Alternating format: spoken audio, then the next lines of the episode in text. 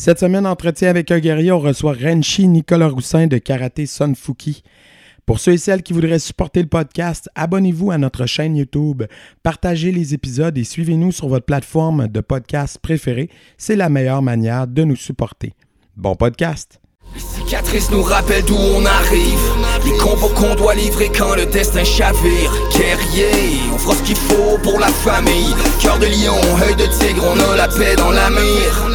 The battles are never ending, I know. But we will get up and get on with the fight.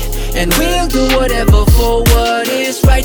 Just put your trust in us, in us. Alors, bienvenue à Entretien avec un, un guerrier. Cette semaine, on reçoit Renchi Nicolas Roussin euh, de Karaté Sunfuki Sainte-Marthe euh, sur le lac. Euh, bonjour Renchi, ça va bien? Bien toi? Oui, ça va super bien. Écoute, euh, merci d'avoir pris du temps cet après-midi pour euh, venir euh, jaser avec nous. On voulait euh, revenir un peu sur ton parcours. Nous, on, on, on se connaît un peu euh, tous les trois, mais pour le bénéfice des auditeurs, est-ce que tu peux euh, nous remettre en contexte un peu euh, comment les arts martiaux sont arrivés dans ta vie, à quel âge tu as commencé, comment, où, pourquoi? OK. Ben, j'ai commencé le karaté à l'âge de 3 ans. Je suis pas mal né dans le karaté. Ça fait des années que j'en fais. Et j'ai rencontré Kiyoshi quand j'étais jeune, jeune, jeune, à 3 ans. Je pense à la- l'ancienne à Saint-Eustache, à la cage au sport. Juste à côté, il y avait une petite école de karaté. Et Kiyoshi était là. Il m'a enseigné beaucoup. Beaucoup pendant longtemps, longtemps, longtemps. Jusqu'à maintenant. Puis, OK. euh, OK. Puis, euh, dans, là, tes parents, euh, ben, dans le fond, au début, c'était pas tes parents. Mais euh, justement, ça, c'est arrivé quand? Ta soeur aussi, ta ceinture noire un peu, l'envie d'avoir ton école, tout ça? OK. Dans le fond, ma ceinture noire, je pense que j'avais autour de 10, 11 ans. Et Wow. c'était un examen super le fun. J'ai eu beaucoup d'expérience et j'ai adoré ça. Pour ma sœur, Mélanie Roussin, qui est aussi un propriétaire d'école, ça fait des années, mais qui l'est plus, malheureusement. Euh, a passé son examen de ceinture noire, je pense qu'elle avait pas mal la même âge que moi. Mhm. Et Et là, vous avez grandi là-dedans. Dans le fond, euh, on, on a skippé la partie. je voyais la réaction à Jay, mais tu sais, on a skippé de trois ans à, je- je- à la ceinture noire, mais comme Ouais, pendant toutes ces années-là, euh, finalement, Ki- Kiyoshi est passé de professeur à beau-père. À beau- Ouais, c'est fait que là, c'est c'est comment de, de, de, de, de continuer à apprendre avec, avec ton beau-père, finalement? Au début, évidemment, c'était difficile. C'était Ouais. vraiment difficile pendant des années. Quoi, c'était, j'avais de la misère de dire son titre. À chaque fois sur un Ouais. cours de karaté, je disais toujours Pierre, Pierre, Ah. Pierre, tout le temps. Pas, pas quand il était sensei. Je disais toujours Pierre sur les cours de karaté. Il m'a même fait attendre jusqu'à temps que j'aille ma ceinture orange, jusqu'à temps que dise son titre. Ah ouais. Et comment j'ai eu ma ceinture orange, c'est quand que je suis parti voir euh, Kiyoshi, qui est maintenant Ouais. Kiyoshi. Je suis parti le voir et j'ai- je suis parti dire euh, Sensei, regarde ça, j'ai quelque chose que je veux pas te montrer. Et je retourne dans le dojo. Il y avait une trampoline, une petite trampoline avec euh, 12 boucliers de haut. C'était un par-dessus l'autre. Et j'ai fait une rondade bord dessus les boucliers atterris. Et après ça, il était content. Et juste à cause, je l'ai appelé Sensei. Il m'a tout expliqué. Il m'a donné ma ceinture orange. Et ça n'a jamais changé. Après ça, je l'ai encore rappelé Pierre tout le long. Pour les cours de karaté. C'est revenu au naturel après. Oui, naturel. Puis aujourd'hui, Ah. là, je- on est juste entre nous, là, il écoute pas Kiyoshi. là. Ça, ça non, t'arrive c'est ça ça. encore de t'échapper? Non, non. Non? Je sais je mangerai une claque et une couple de push juste après. Wow, Ouais, surtout ok. dans un exemple. Mais et- pas, à- pas à la maison. À la maison. Euh... À la maison, ouais, je mais- l'appelle. Je l'appelle Pop, sa maison, Ouais, tout le temps. Ouais, c'est ça. Ouais, non, c'est ça. C'est pas Kyushi. ouais. Non. C'est différent. Euh, Puis, bon, puis, puis c'est ça. Puis là, dans le fond, tu as grandi là-dedans. Est-ce que pendant ton parcours, euh, est-ce que tu as fait de la compétition? Euh, c'était quoi, quoi plus ton dada dans le karaté? C'est quoi que tu aimais? Qu'est-ce que j'aimais le plus, c'est pas mal plus le traditionnel, mais oui, j'ai fait de la compétition. J'étais dans une ancienne équipe qu'on avait avant, Karatsunki, c'était l'équipe suprême. OK. Il y avait Chian Milo, il y avait euh, euh, Chian Chian euh, Jacques, pas mal Jean-Sébastien Dubé. beaucoup de personnes de fighter, comme je dis en ce moment. Euh, J'en faisais avant. J'en ai fait, je pense que j'avais 7 ans. Je pense que j'avais gagné une première place en combat et j'étais pourri en kata musical. Ça, c'est une chose. Jamais Ouais, réussi. Euh, J'en ai fait une couple d'années de compétition. Après ça, j'ai resté dans le traditionnel. OK. Puis, puis euh, de prendre les rênes d'une école, c'est- arrivé quand, ça? Euh, à quel moment tu t'es dit, OK, je pense que je, que je pourrais faire ça ou j'ai le goût de faire ça? Est-ce que c'est ça a tout le temps été là ou c'est arrivé sur le tard? C'était pas tout le temps, ça n'a pas tout le temps été là. Mm. C'est que quand j'étais plus jeune, on va dire là, c'est dans longtemps, quand j'étais jeune, quand je suis né, euh, je suis né avec un souffle au cœur. OK. Et ma mère était toujours là, pour moi à l'hôpital et tout le kit. Éventuellement, quand je partais au secondaire, je voulais être policier, pompier. Je voulais dans force militaire, dans force d'air, et choses comme ça, pour aider quelqu'un à sauver du monde. Mais j'ai découvert que, à cause de mon médical, mon cœur, mon souffle Mm. au cœur, que je pouvais pas faire les choses là que je voulais.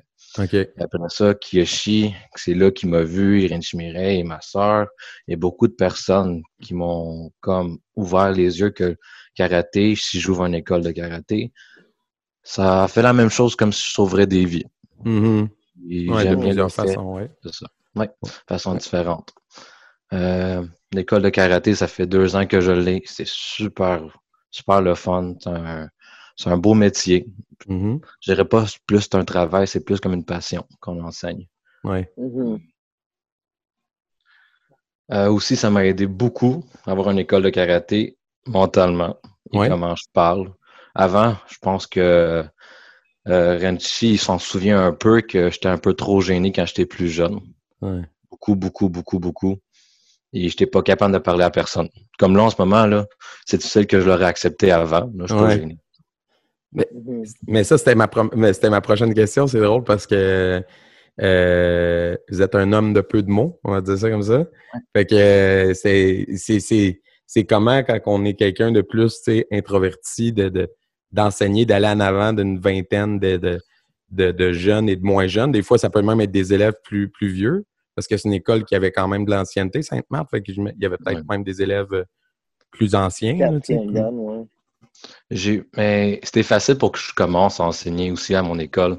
C'est à cause que ma soeur, quand elle avait l'école à Pierrefonds, ça m'a aidé beaucoup de l'âge de 16 ans et j'ai continué d'enseignement. Et quand j'arrivais avec mon école de karaté, les enfants, c'était super facile, 3, 4 ans, 5, 7 ans, 8 à 12 ans. Adultes, c'est plus compliqué Mhm. parce qu'il y avait toujours des doutes contre moi et t'es jeune, choses comme ça. Mais Mhm. il y en a qui ont réalisé que j'ai mon affaire. Ouais, ouais. Tout le kit. Il est tombé dans la marmite quand tu étais, petit. là. Ouais, Ouais, ouais, ouais. on peut dire Non, ça c'est comme ça. Mais c- ça, c'est quelque chose que, tu sais, c'est... Tous les propriétaires jeunes affrontent ça, tu sais, même si on... on puis souvent, euh, quand tu commences jeune puis tu vieillis là-dedans, justement, tu sais, tu... Un peu comme... C'est inné presque, là, tu sais. Mais euh, le monde, ça prend, ça prend une couple d'années. Mais, tu sais, toi, t'avais pas eu une école qui avait d'expérience. Fait que, tu sais, Ouais. faut que tu fasses tes preuves, là. C'est ça que j'ai fait. bien géré ça. Ouais, non, c'est ça, exact. T'as très bien fait ça. Moi, Et ce là- qui m'intéresse, c'est aussi tout euh, tu le côté compétition, là, que, que quand même beaucoup euh, t'aidais tout le temps, tu montais les événements. Ah. Comment c'était ça, là? Tu sais, euh, t'étais toujours là, tout ce que tu faisais, c'est quoi que t'aimais le plus faire? Tu euh, tu donnais un trophée, euh, t'aidais, euh, tu te quittes, là, c'est quand même fou, tu as fait beaucoup faire. d'organisation. Ce que j'aimais plus faire, c'est vraiment aider mes parents qui ont besoin d'aide, ou Mhm. tous les propriétaires qui ont besoin d'aide, couvrir une- leur salle, placer les choses. Moi, j'aimais ça aider. J'aime ça aider le monde. Ils me demandent quelque Mhm. chose, je suis toujours là pour aider. Euh, dans partie compétition, qu'est-ce que j'ai aidé faire quand je faisais mon, euh, mon bénévole? En avant, c'était le fun. À un moment donné, je trouvais ça plate. Après ça, je suis parti d'un trophée. C'est là que c'était plus extrême et le fun. Euh, je me souviens toujours une compétition, juste une seule compétition. J'étais dans un coin et j'étais toute seule avec les trophées, les médailles, toute seule. Et je Mhm. taquais les boîtes vides, un bord dessus l'autre en arrière de moi. J'avais l'impression qu'on me tombait dessus comment j'étais petit, quand j'étais jeune. Ça fait tellement longtemps. Euh, Mhm. les trophées, c'est une belle expérience que j'ai vécue. J'ai rencontré beaucoup d'athlètes. Et c'était le fun. Ah ouais, ouais. Avec Alex, tout le temps en arrière quand on venait chercher trophées. Hey, Ouais. On rappelle de ça. Ah, les papiers.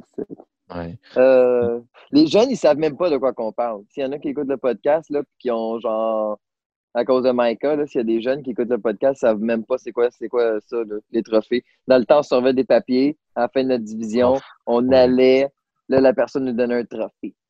Ça, Le, pap- le papier, ça m'énervait un peu, mais c'était correct. Ouais, c'est ça, il y en avait plein partout à terre. C'était dur à Euh, gérer. Puis les night shows aussi dans le temps. Ah, les night shows, c'était hot. Night shows, c'était- les night shows, c'était les plus cool. Après une compétition, c'était vraiment le fun.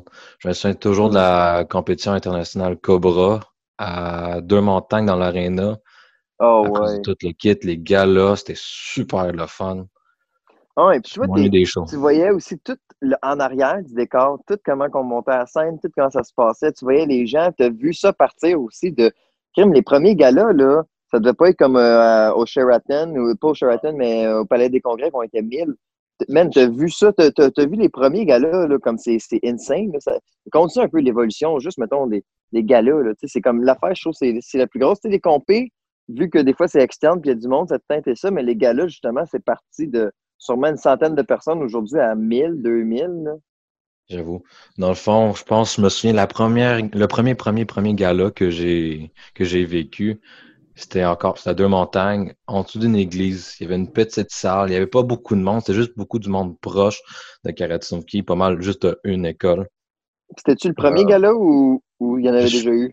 Honnêtement, je suis pas sûr. Je pense qu'on a déjà eu avant, mais ma mon premier gala que moi j'ai vécu, que moi je me souviens quand j'étais très très jeune, c'était en dessous d'une église. Il y avait pas grand monde, il y avait des tables en long, il y avait à peine de lumière, il y avait un petit stage. Et après le gala, on faisait comme un, un concours de danse, de breakdance, lancer des toutous partout, ceux qui veulent gagner quelque Ouais. chose. Et après ça, ça a parti plus loin, plus loin. Euh, je pense après la, la première école qui est ouverte comme franchise avec Sean Milo, euh, je pense qu'on est apparu dans le deux, dans deux montagnes de l'aréna. On a commencé là, ça, ça grossit, compétition internationale Cobra, ça grossit. Pas mal de galas à arriver là-bas et c'est des belles expériences là-bas que je m'ennuie beaucoup. Ah, man, c'est sûr. Puis là, cette année, il n'y a pas eu de gala. On est tous euh, Mm. très tristes avec ta maman qui fait le gros possible de ce qu'on peut pour essayer de, Ouais. de faire ce qu'on peut, là, tu sais, avec le COVID, là, malheureusement. Mais en tout cas, on espère les jours meilleurs. Eh oui. Euh, Mais euh, justement, ma question. aussi, euh, ma- au Palais des Congrès, on était comme 1000, 1200, 1100. Là. Oh, ça va être un beau gala. Ah, mais ça, c'est c'est des gros événements, là. C'était Quand Jeff avait ouvert avec le, le feu, là. Avec 1000, euh, 1000 dans une même salle, là, je sais pas quand est-ce qu'on va revoir ça, tu sais. C'est pas parce Ah, qu'on n'a ouais, pas, on a pas assez de membres, mais à cause la situation actuelle, est 1000, là, tu te rends compte? Ah, ouais. Tu sais, les Mhm. plus hautes limites, là, ces temps-ci, c'était genre 250 à 2 mètres de distance. Ouais. Trouve une salle déjà où ce qu'on peut être 250 à 2 mètres de distance, c'est déjà compliqué, tu sais. Mais L'été, je pense que si tu prends un guest, s'il fait beau dehors, Oui, extérieur, c'est faisable. extérieures, mais Ouais.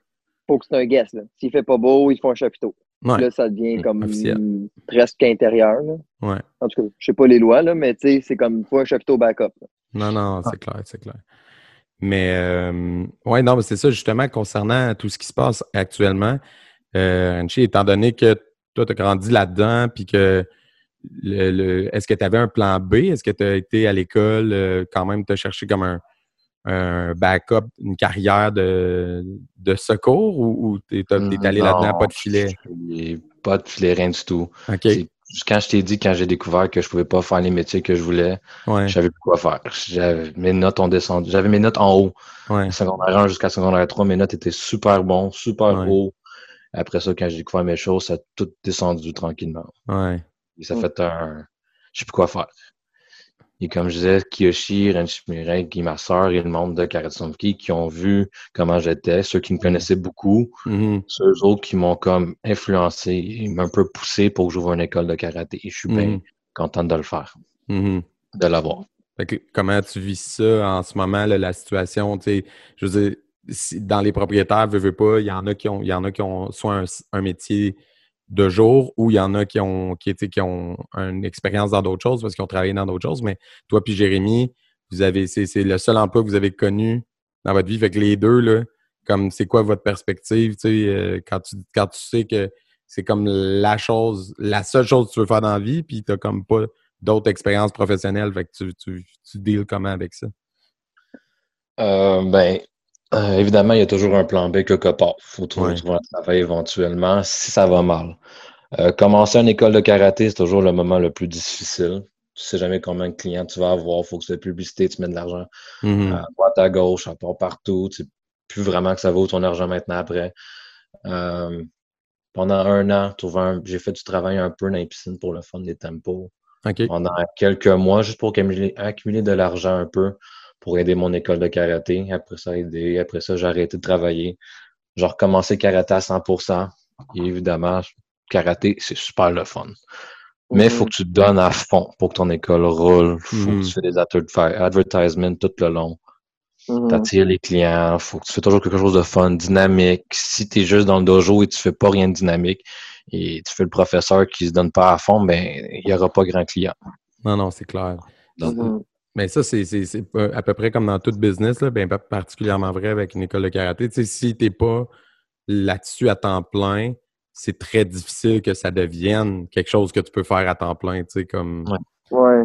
Mais Si- je pense que c'est pour ça que le monde a de la misère à en vivre des fois parce qu'ils font juste, juste du karaté, ils font pas de kanjo, font pas de Mhm. parasco, font pas de Mhm. compétition. Suis comme, ouais, ben là, tu t'enlèves beaucoup de, C'est clair. C'est sûr de- que ça limite. de Mais marge de profit, mon homme. c'est- c'est correct aussi. tu sais, Si Ben quelqu'un oui, a une autre job autres, il veut juste enseigner pour enseigner, all de-. Tu sais, mais... Mais c'est ça, mais t'as pas le temps aussi de mettre, après ton 40 heures semaine, de mettre un autre 40 heures Ben semaine. non. tu sais, t'as, t'as une famille aussi, là, t'as une vraie Oui, vie. t'as une vie puis t'as pas l'énergie forcément pour faire tout. Là. C'est ça. Tu sais, C'est quelqu'un comme, euh, comme nous, moi, moi, je pense que on est privilégié un peu parce que justement, on peut mettre beaucoup de temps, beaucoup d'énergie, puis Mhm. on peut avoir une équipe de compé, un gros canjo, du parascolaire, ton école. Puis je pense que tout ça nourrit un et l'autre, tu sais. Tout ça, Ouais, c'est comme un cercle. Fait que, tu sais, euh, mais je pense qu'il n'y a, pas- y a pas quelque chose de mieux. Tu sais, je pense que les deux rejoignent des clientèles différentes Mhm. euh, à un certain point. Puis ça rejoint la même clientèle aussi, euh, parce Ouais. qu'on est la, la, la même affaire, mais je veux dire aussi les autres dojos. Mettons un dojo plus traditionnel, pas plus traditionnel, parce qu'on est trad, c'est pas ça que je veux dire, mais quelqu'un qui fait pas de compétition puis tout Ouais. ça peut aller rejoindre quand même plein de clients, là, tu sais. Mhm. Fait que euh, c'est pas mauvais, mais je pense que c'est peut-être l'avantage de quelqu'un qui, qui fait que ça à 100%, là, comme Ouais. euh, nous, euh, Rench Carl, Milo, d'affaires de même. Mhm. je comprends. Puis, euh, en grandissant là-dedans, euh, à part les réponses évidentes, genre papa et maman, est-ce Ouais. que est-ce que tu avais des modèles euh, dans les arts martiaux, quelque chose qui. Tu sais, parce que c'est pas parce que tu es un, un fils de, de, de propriétaire ou le beau-fils de propriétaire que tu fais comme automatiquement j'ai la grosse passion pour le karaté et je veux en faire ma vie. C'est pas automatique, tu sais. Fait qu'il y avait-tu d'autres choses qui, qui, qui faisaient comme tu disais, genre moi je veux être comme lui ou moi je veux faire comme ça? Ben, quand je faisais, quand j'étais plus jeune, quand je faisais du karaté, quand l'équipe suprême, Tornado et toute kit, les vieilles compétitions que j'avais quand j'étais plus jeune, il y avait toujours du monde que je regarde. Évidemment, Kiyoshi, c'était le number one. Je regardais parce que j'habitais avec lui. Mhm. J'habitais, on va dire. Ouais. Euh, après ça, j'avais Sean Milo, qui est maintenant Sean Milo. Ouais. Quand lui faisait du combat, j'étais impressionné à 100%. Et j'aimais ça. Jean-Sébastien Dubé des- et Sean Ricoeur, c'est des trois fighters que j'ai toujours regardés. Je Mhm. les faisais comme eux autres. Je m'entraînais avec eux autres quand j'étais dans l'équipe suprême.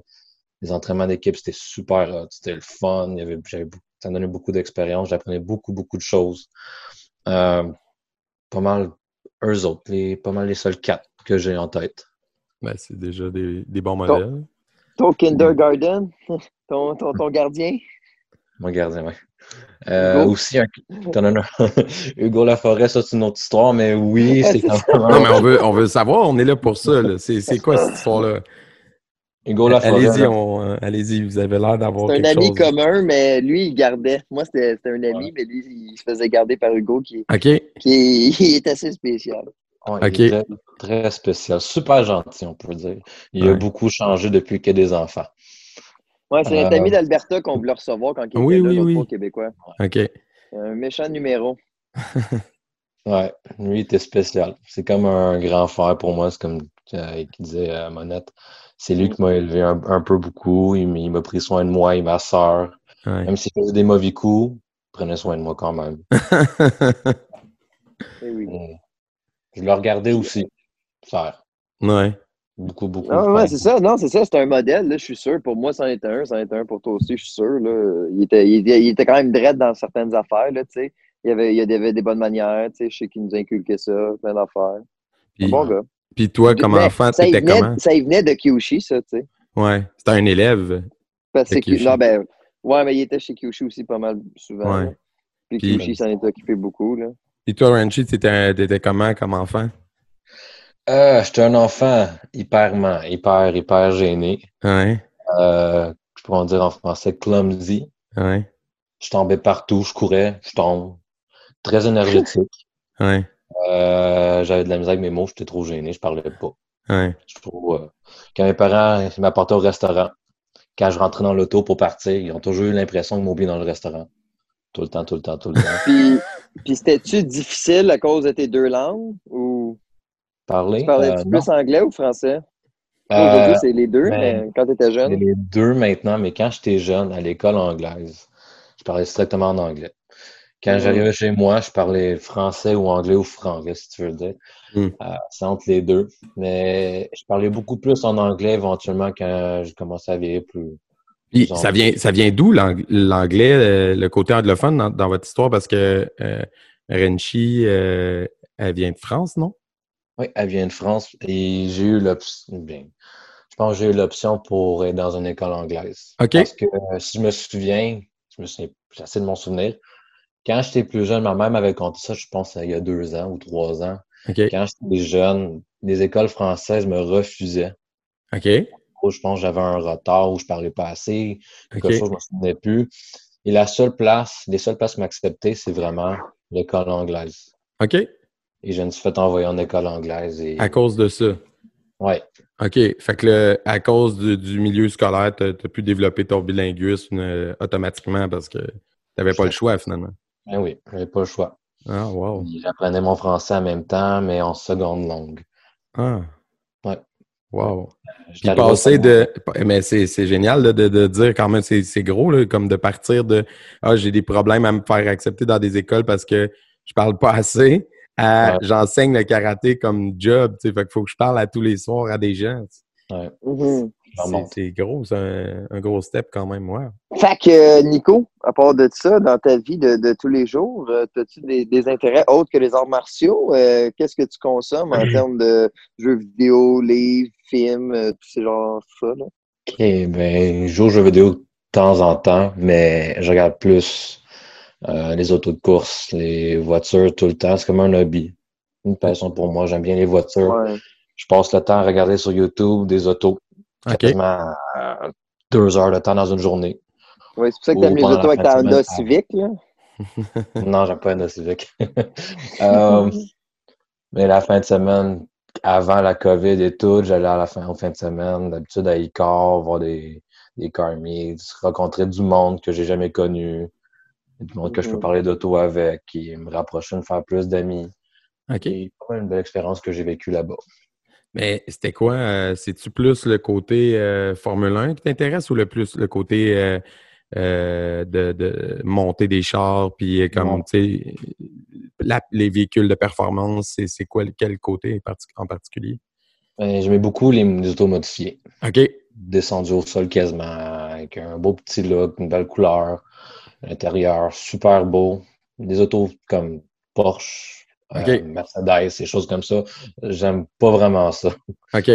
Les vieilles autos, on va dire comme les muscles américains, comme les années 70, Mhm. Camaro SS, ou sinon dans le style japonais, dans Nissan, Mazda, Toyota. Euh, OK. Les, véhicules euh, avec des gros cylindres, là. Ouais, les grosses lines Des aussi. véhicules puissants. Et des petits. J'aimais beaucoup ça. Et maintenant, j'en vois pas beaucoup. J'imagine d'un gros fan de la série Rapide et Dangereux d'abord. Oui, euh, mais quand j'étais jeune, comment j'ai embarqué là-dedans? Pourquoi j'aime les autos? C'est à cause de ma mère. OK. Ma mère, oui, Renchi Mireille. Ah ouais? Elle m'a fait aimer les autos, c'est à cause d'elle. Euh, des Volkswagen. J'ai adoré les Volkswagen quand j'étais jeune. Mhm. Et après ça, quand Rapide et Dangereux est arrivé, ma soeur, ma mère et, et Kiyoshi m'ont montré euh, Rapide et Dangereux. J'ai tripé tout de suite, Hmm. As-tu Après ça. as-tu un épisode préféré? Parce que là, ils sont rendus à quoi? Genre 10? Et C'est Oui, lequel le meilleur selon toi? Euh, pour moi, Rapid et Dangereux 2 et le Tokyo Drift. Ouais. OK, Le, ouais. 2, le Puis- deux, je suis down. C'est celui à Miami. Ouais, Miami. Miami, il est très Ouais. bon. Avec Lou Ouais, de Chris pour la première fois. Ouais. puis tout. Ça, c'était Ouais. vraiment bon. Puis euh, quand est-ce que tu trouves que ça a arrêté d'être bon? Moi, ça a-tu arrêté d'être bon à tes yeux? Euh, hey, ben, Pour moi, ça aurait été d'être bon quand moi, je pense, quand j'ai découvert euh, la personne que j'ai vraiment beaucoup aimé comme acteur, c'était mon numéro un. Quand Paul Walker est, Il Il décédé. Ouais. ouais, à cause d'un accident tragique de- d'un ami qui a conduit sa Porsche. Mhm. Ouais. On trompé la Porsche qu'avait conduit son ami. C'était une Porsche qui était considérée extrêmement dangereuse. OK, ah ouais, hein? Et par malheur, ils ont eu un accident. Ouais. Et j'ai découvert ça, je pense, à minuit le soir, minuit et 30 le soir, quand je jouais avec des amis, quand j'étais jeune. Là. J'ai découvert ça, j'étais tout triste, tout malheureux. Mhm. Ça a arrêté d'être bon. Euh, je pense que ça rappelait Dangereux 7. Je pense Ah. que c'était son dernier film qu'il a filmé, même s'il n'a pas filmé le dernier bout du film. Ouais. Mhm. À la fin du film, ça m'a. prend. Ouais, le- le- la fin du film, ça m'a poigné tellement au cœur que j'ai eu des larmes aux yeux. Ah ouais. Ma blonde, dans le temps, n'a pas compris pourquoi. Parce qu'il y avait le Dangereux 1 jusqu'au 7 qui a montré toutes les bons mémoires, de, des souvenirs de lui dans les films. Ça m'a juste frappé. ouais. C'est un bon Est- film. est- Est-ce que c'est une crainte que tu as de quand tu est-ce que tu es du genre euh, cowboy en voiture ou euh, tu conduis prudemment? Je conduis très prudemment sur la route. Ouais. Je regarde beaucoup le monde quand il conduit. je- J'en spot beaucoup. J'habite à Laval. ok? Je ne Ouais. te cacherai pas. J'aime pas le monde qui conduit à Laval. OK. Pour moi, ils sont dangereux. plus le taux est comme la Mercedes qu'une Porsche ou une BMW, plus les chars sont haut de gamme, je trouve le monde ne sait pas nécessairement conduire. Ouais. Ou ils jouent à ça aussi, tu sais, veut, veut pas, il y, en, il y en a qui veulent, euh, tu sais, ils, ils jouent à ça, là, comme ils savent qu'ils sont capables de dépasser à la dernière seconde parce que sa Porsche, elle a le Ouais. torque pour dépasser tout le monde, mais c'est quand même foutrement dangereux parce que Ouais. il met tout le monde en danger avec ses, ses cascades.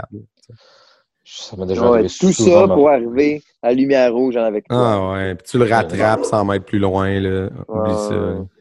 Il est Ouais. sur son sel. Hmm, je les frapperais d'en face. En tout cas. Euh, Fait que ouais, les autos. Puis sinon, euh, tes films que t'aimes, nous, on est des gros euh, tripeux de Batman, tout ça. T'as-tu- T'aimes-tu les super-héros, les Avengers ou plus les films Euh, d'arts martiaux? J'aime bien les Marvels, mais Yeah. j'ai perdu l'intérêt. ça fait longtemps. Ah, mais là, il y en a, tu sais, Euh, il- ça a duré longtemps. après la. War, là. Après la War, c'est ça.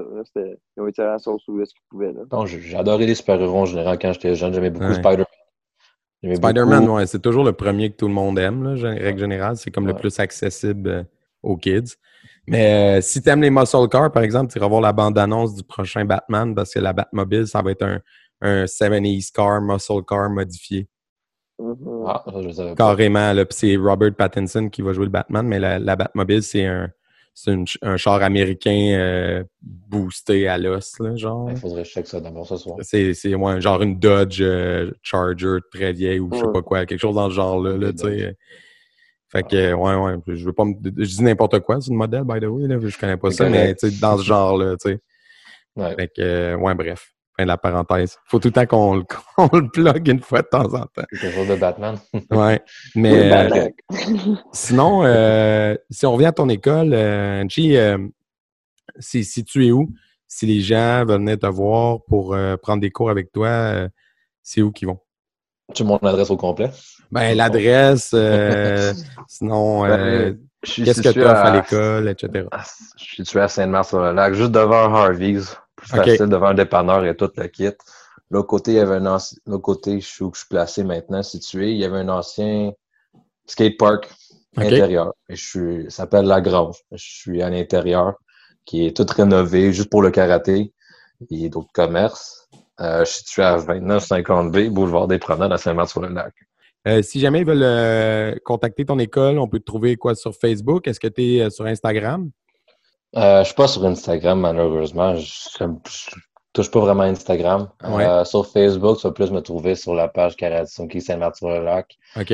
euh, que je poste des photos, mes élèves qui ont passé un examen de ceinture, des promotions que je sors. Mhm. Euh, Euh, tu peux me messager euh, par la page.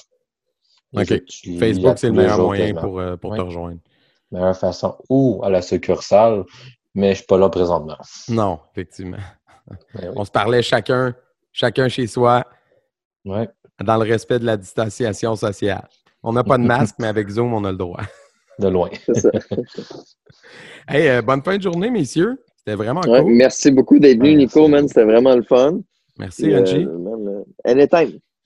Merci à vous Vraiment, autres. vraiment cool. Puis euh, on- je suis content d'avoir pu euh, t'entendre jaser. Une voix très suave. Une voix d'animateur de radio FM tard. Bon, tu sais, Euh, comme très, euh, très chaude. C'est parfait pour Je un podcast. Je m'entends pas. All right. Merci. Merci, là. Bye.